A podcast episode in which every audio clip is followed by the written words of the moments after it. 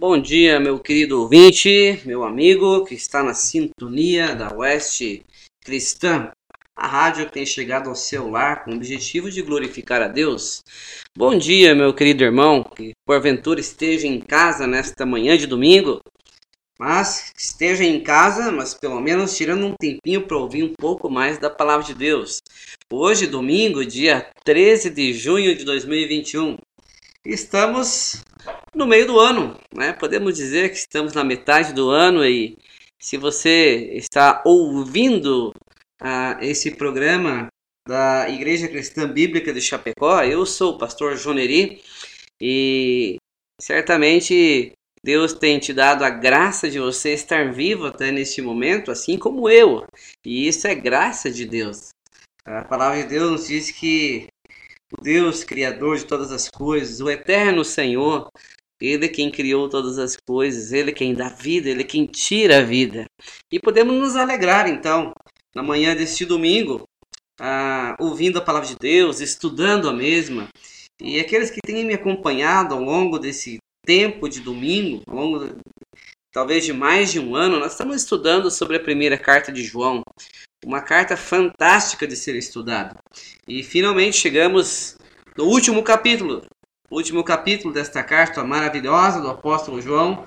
E nós já iniciamos há uns domingos atrás, quando eu estava falando.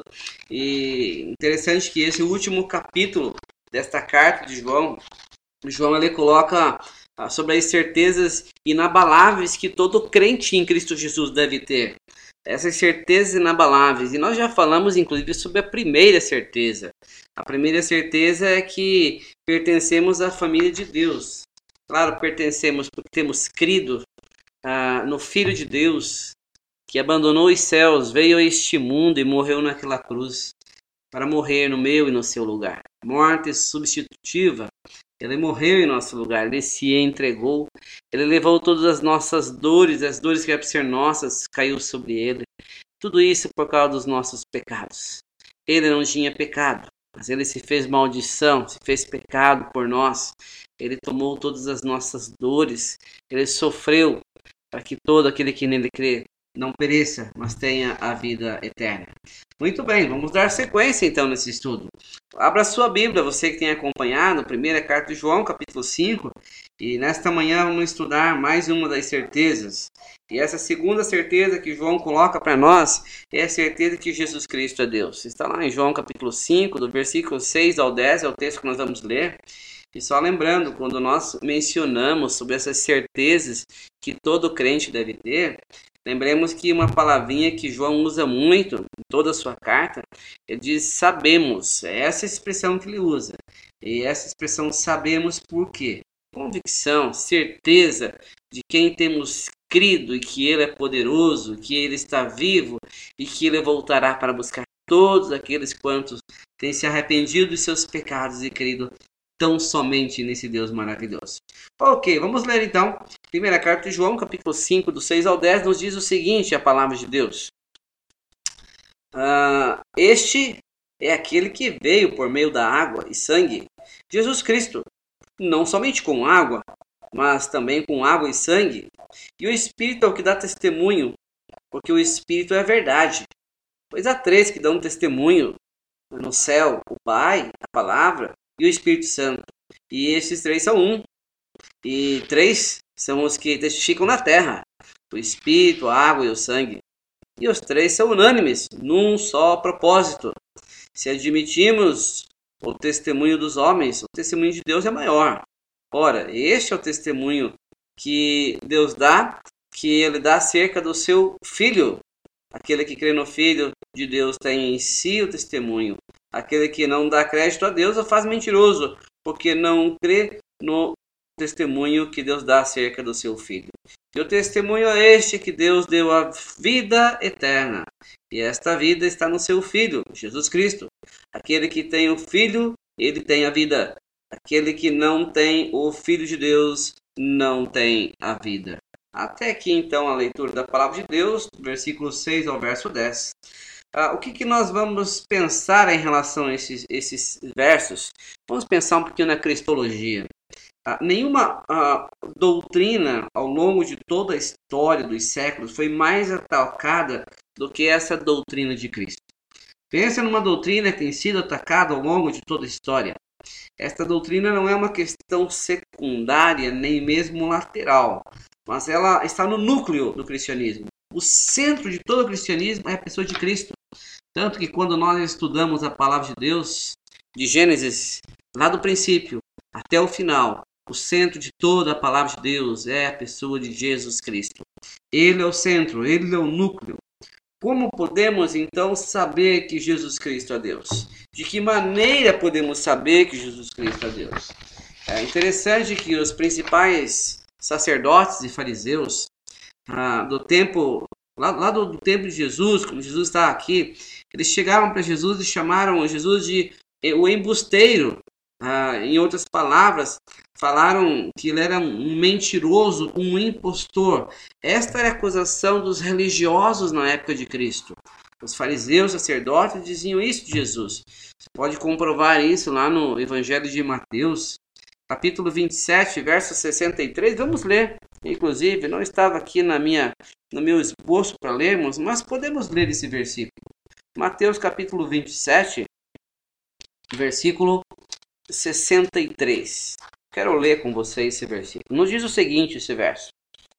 Uh, e disseram-lhe, Senhor, lembramo-nos de que aquele embusteiro, enquanto vivia, disse: Depois de três dias ressuscitarei. Ou seja, os fariseus religiosos da época chamaram Jesus de embusteiro. Ou seja, estavam chamando o Senhor Jesus de um mentiroso, de um impostor, de um falso. É interessante como aqueles religiosos odiavam o Senhor Jesus. Ah, outros também disseram que ele foi um religioso fanático. Diziam que Jesus era apenas um religioso. Os gnósticos, na época do apóstolo João, diziam que Jesus era apenas um homem comum, no qual veio o Cristo no batismo, depois vamos enfatizar um pouquinho sobre isso, e o qual deixou quando ele foi crucificado. Ou seja, uh, Jesus ele, ele não era Deus, essa era a visão dos gnósticos, uh, o que eles divulgavam, falavam. Interessante que essa mesma falsa doutrina permanece até nos nossos dias. Uh, já Ário de Alexandria, ele diz que Jesus foi o primeiro ser é, o primeiro ser criado por Deus, a primeira criatura de Deus. Ou seja, assim o arianismo, né, através de Ario de Alexandria, começou a disseminar essa mentira diabólica que Jesus foi criado por Deus, o primeiro ser criado por Deus. Já nos nossos dias nós vemos que inclusive existe a seita Testemunho de Jeová que diz que Jesus não é Deus, e aqueles que têm acompanhado os nossos programas aqui através da Rádio Oeste Cristã ao longo dos domingos, talvez tenham ouvido o pastor Fábio Marzarotto. Ele tem dado uma sequência de estudo em relação a seitas e heresias e ele tem mencionado sobre isso. Se porventura você não ouviu, acessa aí a, a, a, essa rádio web cristã, né, a Oeste Cristã, e, e procura lá. Você vai encontrar esses estudos, estão todos gravados. Você vai poder entender um pouquinho mais sobre essa seita. Mas Testemunho de Jeová diz que Jesus não é Deus. Os espíritas já dizem que ele foi um, um grande mestre, um grande professor, mas não reconhecem ele como Deus, como verdadeiro e único Deus. Já os muçulmanos dizem que ele é apenas um grande profeta. Mas quem de fato é Jesus? Para você, quem é Jesus na sua vida? Se fosse te perguntar, te questionar, o que, qual seria a sua resposta uh, em relação à pessoa do Senhor Jesus? Nós queremos destacar com isso aqui pelo menos duas grandes verdades. E a primeira verdade nós encontramos nesses versos que nós lemos, capítulo 5 de João, versículos 6 e 8, que diz: Este é aquele que veio por meio de água e sangue, Jesus Cristo. E não somente com água, mas também com água e com sangue. E o Espírito é o que dá testemunho, porque o Espírito é a verdade. E são três que testificam na terra: o Espírito, a água e o sangue. E os três são unânimes num só propósito.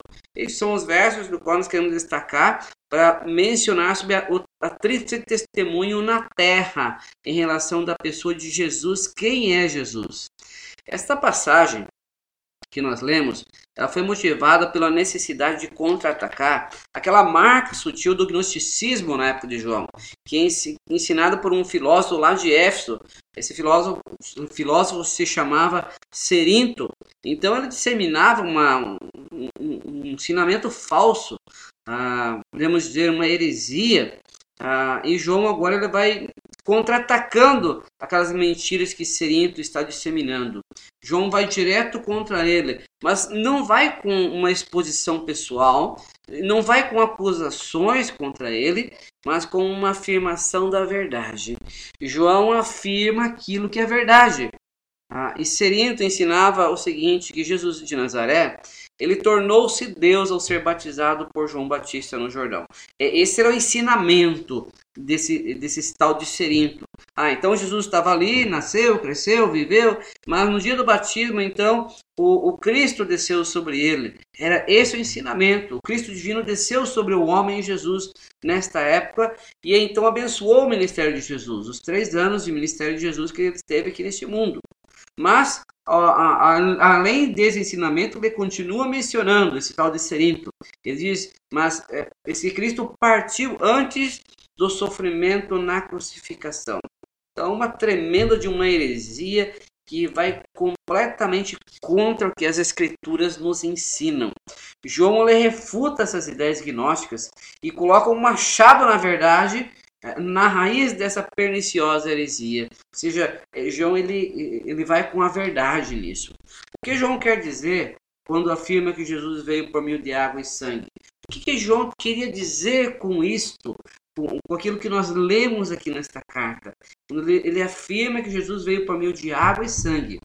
Ah, interessante que alguns ah, eruditos eles não entram num consenso, há uma certa divergência entre certos eruditos sobre este ponto. Por exemplo, Lutero e Calvino, eles entenderam que João estaria falando aqui dos dois sacramentos, batismo e ceia. O que, que ele está mencionando aqui? Que a água e o sangue seria batismo e ceia. É isso que tanto Lutero como Calvino estavam mencionando. Já Agostinho de Hipona, ele entendia que esta passagem era uma referência ao golpe da lança.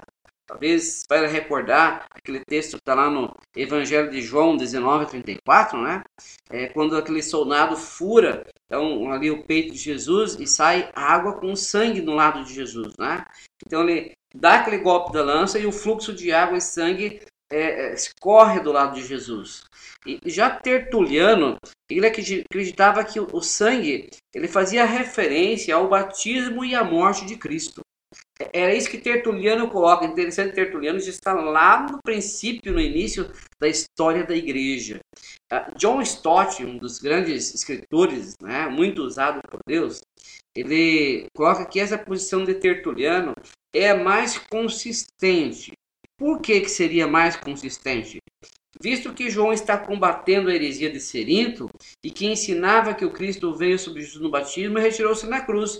E quando nós olhamos para isso, nós vemos que existe uma lógica muito grande nisso. Há uma lógica no que Tertuliano mencionou, acreditando que a água e o sangue estavam fazendo referência ao batismo e à morte de Cristo. Uh, John MacArthur, um de seus comentários, ele coloca sobre isso o seguinte: No batismo de Jesus, o Pai e o Espírito ficam acerca do Filho, ou seja, a Trindade está presente no momento do batismo de Jesus. Jesus sendo batizado. E aí nós vamos ler depois Mateus 3, 16, 17, e nós vemos isso. É o que o MacArthur coloca sobre isso. Bom, vamos ler logo. Vamos lá para Mateus capítulo 3 e vamos entender o texto então, quanto a isso. Ah, a Trindade presente nesse instante capítulo 3, versículo 16 e 17 diz assim: Batizado Jesus, saiu logo da água, e eis que se lhe abriram os céus, e viu o Espírito de Deus descendo como pomba, vindo sobre ele. E eis uma voz do céu que dizia: Este é o meu filho amado em quem me comprazo. Trindade presente naquele momento. Jesus. Uh, John MacArthur então coloca que é, é, é, é, isso aconteceu naquele momento. A morte de Jesus Cristo também foi um testemunho de quem era Jesus, de que ele era o próprio Deus. Mateus 27, 54, nós vamos ler também esse texto para comprovar. Mateus capítulo 27, versículo 54 nos diz o seguinte: O centurião e os que com ele guardavam Jesus, vendo o terremoto e tudo o que se passava, ficaram possuídos de grande temor e disseram: Verdadeiramente, este era o Filho de Deus. O testemunho que aconteceu na morte de Jesus. Ah, Hebreus 9,14 também é outro texto que poderíamos ler. O Espírito Santo testificou acerca da identidade de Jesus ao longo da vida do Salvador. E aí poderíamos ler Marcos 1,12, Lucas 1,35, Atos 10,38, que vai mencionar sobre isso. Ou seja, John MacArthur também concorda com essa mesma posição de Tertuliano e também de John Stott. O milagre acontecido no Jordão por ocasião do batismo de Jesus, quando o Pai falou: Este é o meu filho amado em quem me compraz. O testemunho do próprio Deus quanto a isso. Bem como o milagre acontecido no Calvário por ocasião da morte de Jesus, quando a escuridão veio sobre a terra em pleno meio-dia, um momento de maior claridade, maior intensidade do sol. Naquele instante, o sol se escondeu, veio a escuridão sobre a terra, e o véu do templo se rasgou de alto a baixo, e a terra tremeu, houve terremoto naquele instante, e os mortos se levantaram então das sepulturas. Foram as testemunhas de Deus acerca do seu filho, ele sendo o próprio Deus. Quem é Jesus, senão o próprio Filho de Deus, o próprio Deus encarnado que veio a este mundo. Este é Jesus, ele é o Senhor. O propósito de João, então, aqui nesse texto, é mostrar que Jesus, ele é o mesmo desde o seu nascimento até a morte, ele não mudou. Ele é homem Jesus e ele é Cristo de Deus, ou seja, 100% homem, 100% Deus. Ele é o próprio Deus que se encarnou, veio a este mundo. Justamente por que, que Jesus veio a este mundo? Nós não temos como não afirmar isso, porque todos pecaram e carecem da glória de Deus, nos diz a palavra de Deus. Não há justo nem sequer um. Todos pecaram, todos se extraviaram a uma. Não há quem faça o bem. É, são versos que a palavra de Deus deixa claro para nós. Lá em Efésios capítulo 1 diz que todos nós estávamos mortos em nossos delitos e pecados. E nenhum de nós podíamos fazer nada. O que, que o morto pode fazer? O morto não pode fazer absolutamente nada.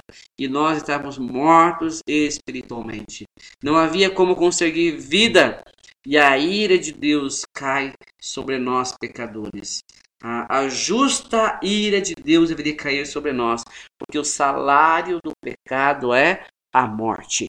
O resultado do pecado a morte. Os pecados nos separam de Deus. Estávamos condenados. Não havia para onde ir. E agora então, ah, Deus olha por toda a humanidade e vê que não há justo nem sequer um. Quando nós olhamos ao longo da história, vemos que todos pecaram. Ainda que servos de Deus, que nós olhamos para as Escrituras, vemos que todos pecaram. Quando nós olhamos para a vida de Abraão, ele mentiu e ele nasceu já em pecado. Ele tinha pecado. Olhamos para Moisés, o homem que as escrituras mencionam ser o homem mais manso que teve sobre a terra. Ele pecou, ele matou um homem, ele assassinou um soldado lá no Egito. Ele perdeu a paciência, bateu na rocha. O homem mais manso sobre a terra pecou. Quando olhamos para Davi, que foi conhecido como o homem segundo o coração de Deus, Davi também pecou, assassinou Urias, ah, adulterou com Betseba, teve vários pecados Davi, mas ah, ele se arrependeu, ele confessou ao Senhor, ele foi salvo, mas ele tinha pecados. O próprio Davi no Salmo 51 ele chega a mencionar que ele veio a este mundo em pecado, assim como todos nós nascemos em pecado. Na iniquidade fomos formados, viemos para este mundo com pecado e não havia para onde correr teria que ter um justo para então satisfazer a justa ira de Deus que era para cair sobre nós. Estávamos condenados, perdidos. E Jesus vem a este mundo sem participação de homem, concebido pelo Espírito Santo, e ele vem e vive uma vida completamente santa, pura, sem pecado nenhum. E ele é, ao final da sua vida, ele é conduzido àquela cruz. Ele é pendurado naquele madeiro. Ele é traído por um dos seus seguidores. Ele recebe ali todo o tipo de dor. Ele sofre todo o tipo de dor que poderia sofrer, dores físicas, emocionais, toda dor Jesus sentiu ali no caminho do Calvário. Ele foi traído, ele foi deixado sozinho no caminho do Calvário. Não havia um discípulo, não havia ninguém com ele. E ainda estando na cruz, ele ora e diz: Pai, por que me abandonaste? O Jesus, ah, o Filho de Deus, ele não tendo pecado nenhum, ele é levado àquele madeiro fica completamente sozinho. Já pensou que toda aquela dor era para ser minha e sua? Quantos de nós, ao longo da nossa vida, reclamamos daquilo que vivemos? Jesus ele não reclamou. Isaías 53 diz que ele é homem de dores e sabe o que é padecer. Dos seus lábios não saiu nenhuma blasfêmia. Ele foi como ovelha muda perante os seus tosquiadores. Ele sofreu duramente a dor que era para ser minha e sua. Zombaram dele, escarneceram de Jesus, colocaram uma coroa de espinho em sua cabeça, dizendo: Salve, Rei dos Judeus! E bateram ainda com caniço na sua fronte, ali encravando aquela coroa de espinho na sua cabeça. Jesus sofreu duramente, precisou carregar aquele madeiro morro acima. Ele sentiu todo tipo de dores, ele foi espancado a ponto de ser dilacerado ali por aqueles soldados romanos. Lá na cruz do Calvário, ele foi furado nas mãos e nos pés, pendurado naquela cruz, derramando, vertendo o seu sangue, a sua vida, vida que poderia dar vida a mim e a você, a todos aqueles que nele creem. Jesus sofreu porque ele sabia que nenhum de nós poderíamos passar por aquilo. O sacrifício naquela cruz tinha, precisava ser completamente perfeito. Não poderia ter pecado. Se houvesse algum pecado na vida de Jesus, já não seria mais perfeito. E a exigência de Deus Pai, Deus Pai para o perdão dos pecados tinha que ser um sacrifício perfeito. O Cordeiro de Deus que tira o pecado do mundo estava ali pregado naquela cruz, vertendo aquele sangue para o perdão dos meus e dos seus pecados. Você crê nisso? Você consegue entender a, a, o que foi que Jesus Cristo fez lá naquela cruz por mim e por você?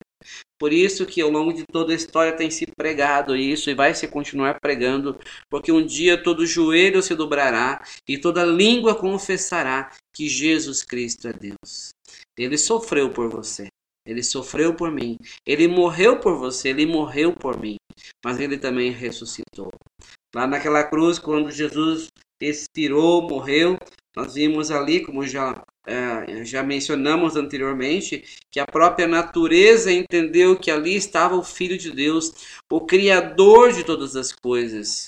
Quando o sol para de brilhar, quando a terra estremece aquele terremoto, os mortos saem dos seus sepulcros, a tudo o que acontece naquele instante. E então aquele centurião, aquele soldado, aquelas pessoas que estão ao redor olham e dizem: verdadeiramente este é o Filho de Deus.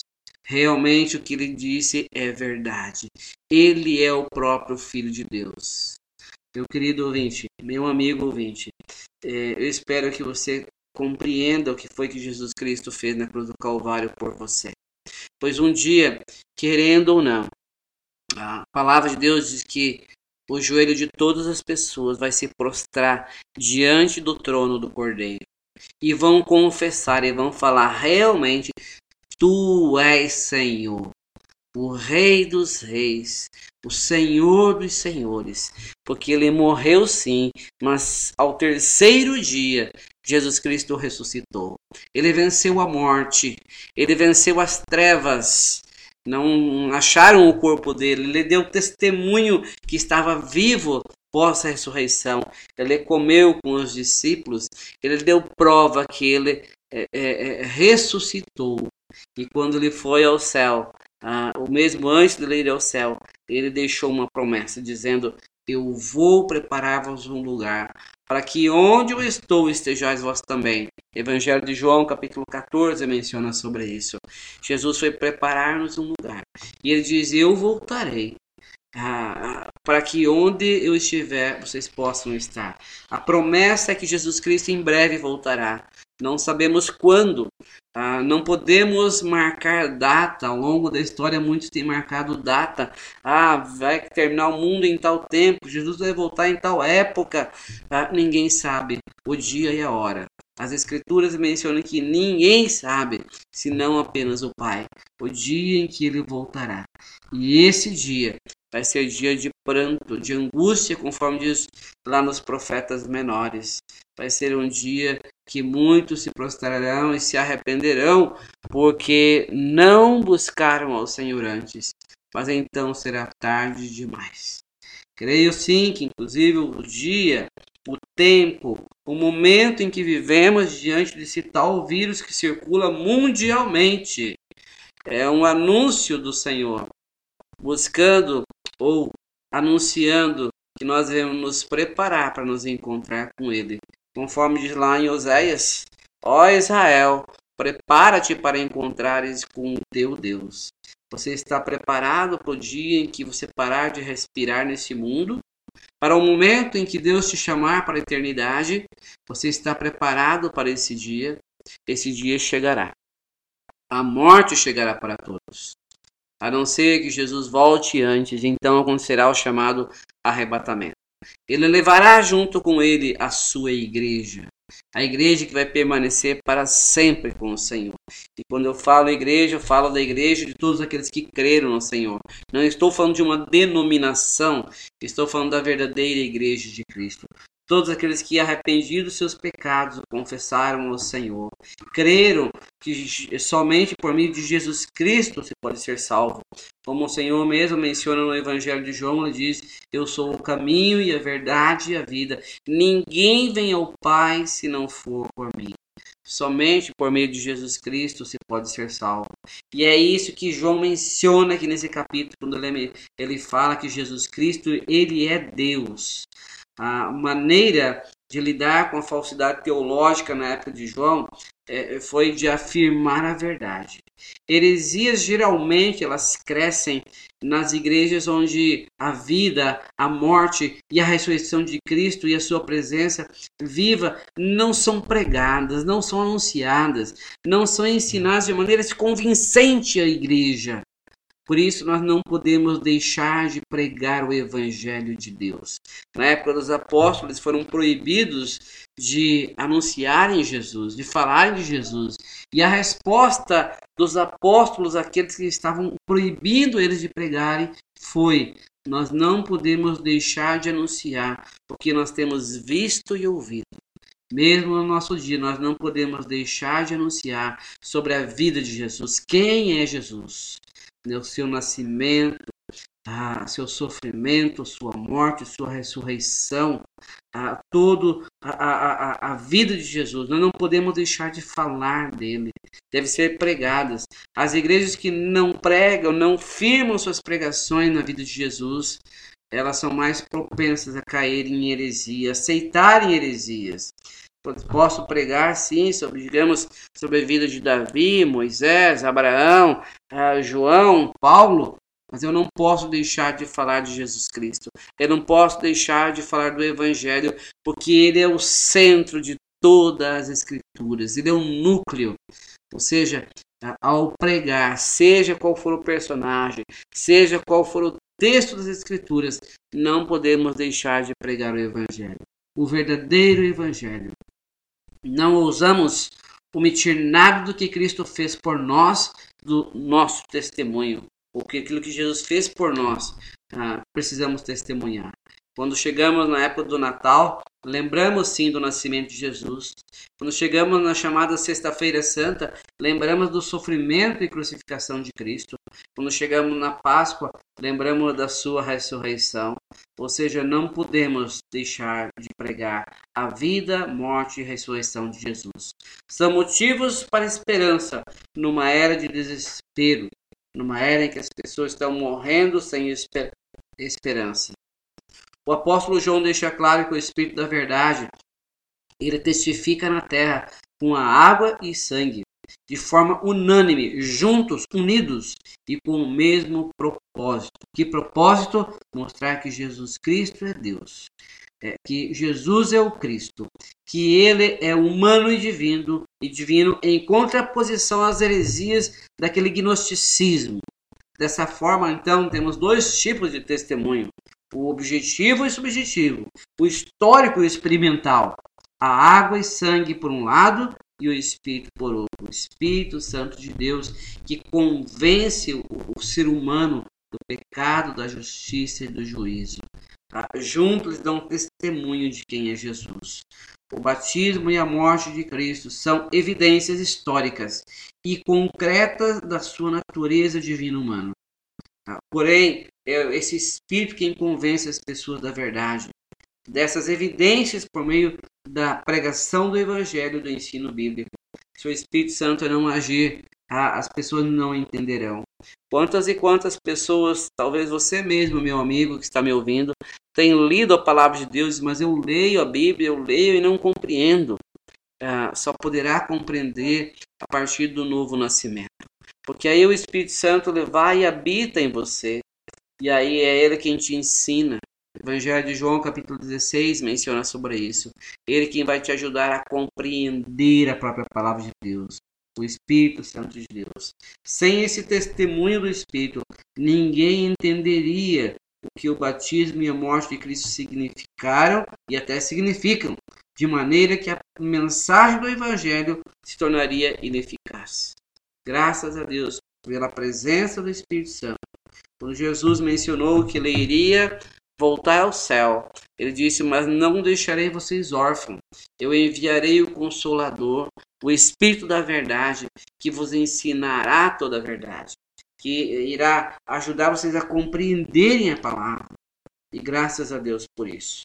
Ok, vamos adiante, vamos correr que o nosso tempo está andando rápido demais. Voltando para o nosso texto original, 1 João capítulo 5, agora nós vemos uma segunda verdade em relação a isso dentro desta certeza, que está no versículo 7, verso 9 e verso 10. Aqui nós vamos encontrar também o tríplice testemunho que tem no céu sobre Jesus. Nós vimos o tríplice testemunho na terra e agora veremos o, o tríplice testemunho no céu. Mas para isso vamos ler versículo 5, é, desculpa, versículo 7, versículo 9 e versículo 10. Olha comigo o verso 5 primeiramente. Pois há três que dão testemunho ah, no céu, versículo 7. O Pai, a Palavra e o Espírito Santo. E esses três são um. Ah, verso 9. Se admitimos o testemunho dos homens, o testemunho de Deus é maior. Ora, este é o testemunho de Deus que ele dá acerca do seu Filho. Aquele que crê no Filho de Deus tem em si o testemunho. Aquele que não dá crédito a Deus o faz mentiroso, porque não crê no testemunho que Deus dá acerca do seu filho. Ah, depois de apresentar as três testemunhas na terra, o Espírito, a água e o sangue, agora João apresenta também as três testemunhas no céu. Quem seriam? O Pai, a Palavra e o Espírito Santo. O céu e a terra testificam a divindade e a humanidade de Cristo. A redenção jamais poderia ser efetuada se Jesus não fosse Deus e homem ao mesmo tempo. É, embora essa palavrinha trindade ela não esteja escrita na Bíblia, nós não vamos encontrar a palavrinha trindade, tá? o seu conceito está meridianamente claro, tanto no Antigo como no Novo Testamento. Deus é uno e trino ao mesmo tempo. Ou seja, tá? não são três deuses, é apenas um único Deus. Lembremos lá de 1 Timóteo, é, capítulo 2, verso 5, diz: Porquanto há um só Deus, é um único Deus, é, da mesma substância, é, em três pessoas distintas: a pessoa do Pai, a pessoa do Filho e a pessoa do Espírito Santo. Ah, recusar o testemunho que Deus dá acerca do seu próprio Filho é sim considerar Deus mentiroso. E nós não podemos considerar que Deus é mentiroso de forma alguma. Não dar crédito a essa verdade suprema é cair nas teias mais terríveis do engano. Uma vez que o propósito ah, do testemunho de Deus no céu e na terra a respeito de seu Filho é que creiamos nele. Ah, capítulo 5, verso 10, nós acabamos de ler, quando diz, ah, em meio a esse versículo, aquele que crê no Filho de Deus tem em si o testemunho. Aquele que não dá crédito a Deus ou ah, o faz mentiroso, porque não crê no testemunho que Deus, observe o final do versículo, no testemunho que Deus dá acerca do seu filho. É Deus quem dá testemunho acerca do próprio Filho. E por meio dele, então, tenhamos vida eterna. É o que diz o versículo 11, que diz: E o testemunho é esse, que Deus nos deu a vida eterna. Mas sobre isso nós vamos ver posteriormente, sobre o versículo 11. Não quero entrar em detalhes agora. A vida eterna, então, ela é qualidade com quantidade. Qualidade com quantidade. Para sempre, mas com qualidade. A vida imortal é quantidade sem qualidade. A pessoa pode viver eternamente sem qualidade no inferno. Vai ser algo sofrido, horrível. Ou seja, vai estar para sempre lá, mas vai sofrer eternamente. Diferente. Todos viverão para sempre. Todos que partirem deste mundo irão para a eternidade. Mas nem todos terão vida eterna. Alguns irão para a morte eterna. Morte eterna quer dizer sofrimento eterno. E você sabe onde você passará a sua eternidade? Para onde você irá quando se partir deste mundo? É algo sério, meu querido ouvinte, a, a considerar, a pensar, principalmente em dias de pandemia, em tempos de coronavírus, em que pessoas adoecem de uma hora para outra e quando são hospitalizados, não saem mais de lá a não ser dentro de um caixão. Quantos e quantos foi assim tá, desde o tempo que começou essa situação de pandemia do coronavírus? Quantos que estavam muito bem de saúde, de repente, de uma hora para outra, adoeceram, foram hospitalizados e alguns no prazo de uma semana ah, já estavam sem vida. É algo a considerar, sim. A eternidade está tão perto de nós. A eternidade está tão perto de você. Você já considerou aonde passará a eternidade? Busque sim na palavra de Deus. Interessante que o Senhor Jesus, lá no Evangelho de João, diz: examinai as Escrituras, porque julgais ter nelas as palavras de vida eterna. Vida eterna com o Senhor, qualidade de vida. Nesta mesma linha de pensamento, William Barclay ele diz que o termo grego para eterno é a palavrinha aionios. Essa palavrinha é grega, aionios significa muito mais que uma simples expressão para sempre. É uma vida sem fim e poderia ser também uma maldição e não uma bênção. Uma carga pesada em vez de ser um dom maravilhoso. Por isso que tudo ah, vai da questão de salvação. Se realmente você se arrependeu e creu no Senhor Jesus, vida eterna. Há só uma pessoa a quem pode aplicar-se corretamente essa palavra aiônio de certa forma. E esta pessoa é Deus. No real sentido do termo, só Deus possui realmente e reside vida eterna. Por isso que agora no Evangelho de João, inclusive, menciona que a vida eterna está em Jesus. Está no seu Filho. Próprio Senhor Jesus, Ele é a própria vida eterna. Versículo, capítulo 5, verso 11 e 12, me diz: E esta vida está no seu Filho, em Jesus. E é importantíssimo entender o que as Escrituras estão falando. A palavra de Deus não diz que a vida está no pai, está na mãe, está no irmão, está não, está no filho. A vida está no filho, em Jesus Cristo. Aquele que tem o filho tem a vida. Aquele que não tem o filho de Deus não tem a vida. Ah, é, é, fantástico quando olhamos para esses versos da palavra de Deus. A vida eterna não pode ser encontrada em nenhuma pessoa fora de Jesus. Em nenhum outro há salvação, diz em Atos 4,12. Não há salvação em nenhum outro, senão na pessoa de Jesus. Não há salvação em nenhum outro. Quem crê no Filho tem a vida eterna, porque todavia se mantém rebelde contra o Filho, se rebela contra Jesus, se rebela contra o Filho de Deus, não verá a vida, mas sobre ele permanece a ira de Deus, juízo de Deus. É o que nos diz lá no Evangelho de João, capítulo 3. É impossível ter a vida eterna a parte de Jesus Cristo, pois ele é a própria vida eterna. Jesus Cristo é a própria vida eterna. Ter o Filho significa conhecer a Cristo, confessá-lo e ter comunhão com Ele e permanecer em Jesus, estar com Jesus para todo o sempre.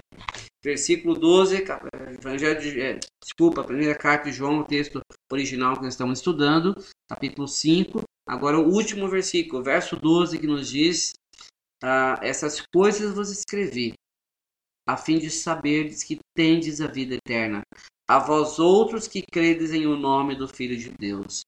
Ou seja, a terceira consideração, verdade em cima dessa a certeza que nós crentes devemos ter, é que a vida eterna é recebida por meio da fé.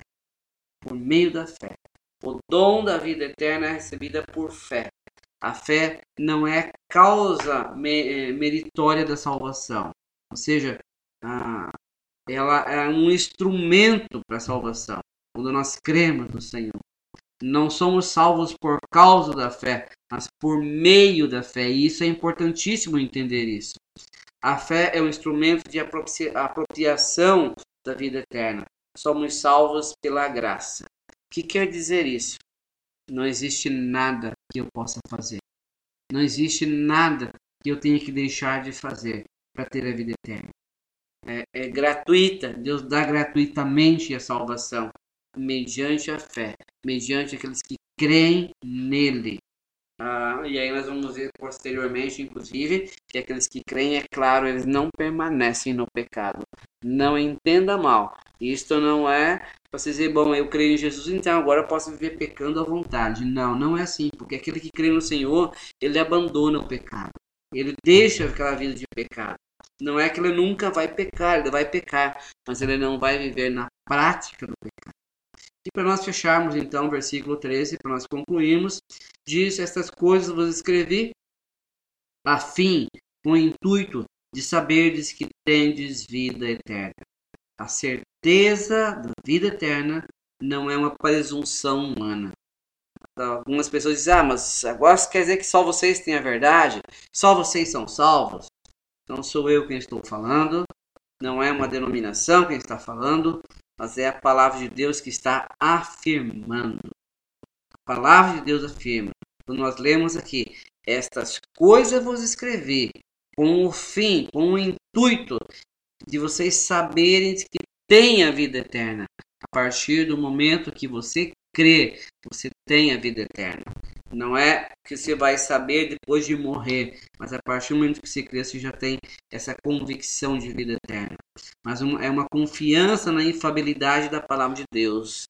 Deus ele não mente, Deus ele não engana, e essa é a própria palavra do Deus vivo e verdadeiro. Vocês creram, vocês têm a vida eterna a partir desse momento. Não mudaria, talvez, o verso da palavra de Deus se tivesse a expressão: vocês terão a vida eterna. Ah, interessante o tempo do verbo, né? É, o tempo do verbo é tem a vida eterna. Ah, não é a presunção crer no que Deus diz em Sua palavra. A vida eterna ela não é um presente apenas para o futuro, mas é uma dádiva para ser recebida agora, hoje, neste momento podemos tomar posse da vida eterna, junta, juntando os propósitos do Evangelho e da Epístola. O propósito de João, em quarto estágio, é que os seus leitores ouçam. Ouvindo, creiam. E quando creem, vivam. E vivendo, saibam que têm a vida eterna. É esse o estágio. Eu quero fechar ainda este momento lendo juntamente com você Evangelho de João, capítulo 20. Olha comigo aí o propósito, inclusive, da, de ser escrito o Evangelho de João. Agora não é a carta, claro que é o mesmo autor, mas vamos lá para o Evangelho de João, capítulo 20, verso 30 e 31, que nos diz o seguinte: Na verdade, fez Jesus diante dos seus discípulos muitos outros sinais que não estão escritos ah, neste livro. Observe que está mencionando no versículo. Jesus fez muitos outros sinais que não estão registrados na Bíblia. Agora o verso 31 diz: Esses, porém, que estão registrados nas Escrituras, na Bíblia, que foram registrados com que propósito? Para que creiais que Jesus é o Cristo. Para que vocês creiam que Jesus Cristo é, é ele é o Filho de Deus. Ele é o Salvador do mundo. Somente por meio dele há vida eterna.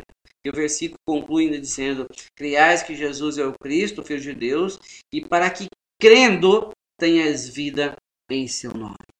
E crendo tenhas vida no nome do Filho de Deus, no nome do Senhor Jesus. Somente em Cristo Jesus a vida eterna. Não há salvação em nenhum outro. Você crê nisso? Deus te abençoe, meu amigo. Meu querido ouvinte, que você compreenda isso, que possa gozar então, compreender e gozar dessa vida eterna aqui neste mundo ainda. Ter a alegria que ninguém pode arrancar do seu coração. E é interessante que quando nós cremos nisso, o Espírito Santo nos convence. Então é colocada uma alegria no nosso coração que as circunstâncias não nos tiram, nem a doença, nem a pobreza, absolutamente nada nos tira, nos arranca essa alegria porque Jesus é a nossa vida eterna. Ele quem habita em nós agora. E, meu querido irmão, você que tem acompanhado, tem ouvido esta mensagem, espero que isso faça diferença também para você viver o seu dia a dia, tão somente para a glória de Deus. Vamos orar concluindo esse momento. Querido e amado Deus, agradecemos pela tua palavra. Palavra maravilhosa essa que mostra ah, os teus feitos, aquilo que o Senhor fez por nós naquela cruz. Muito obrigado, Deus, porque aquele ato do Senhor, teu filho amado na cruz, ah, foi suficiente para nos trazer salvação. Deus abençoe a cada um desses que estão ouvindo essas palavras, que tiraram esse tempinho nesta manhã de domingo para ouvir ah, esta mensagem. Nos ajude, Deus, a compreenderem, a entenderem ah, o verdadeiro motivo por que o Senhor precisou vir a este mundo na pessoa do teu filho amado e morrer naquela cruz. Deus, nós estávamos condenados e perdidos. E o Senhor providenciou o meio de salvação para nós. Nos ajude a entender e compreender. Abençoe, Deus, a vida de cada um, não apenas nesse dia, mas que seja por toda a eternidade com salvação. Nós oramos em gratidão no coração, no nome do Senhor Jesus. Amém.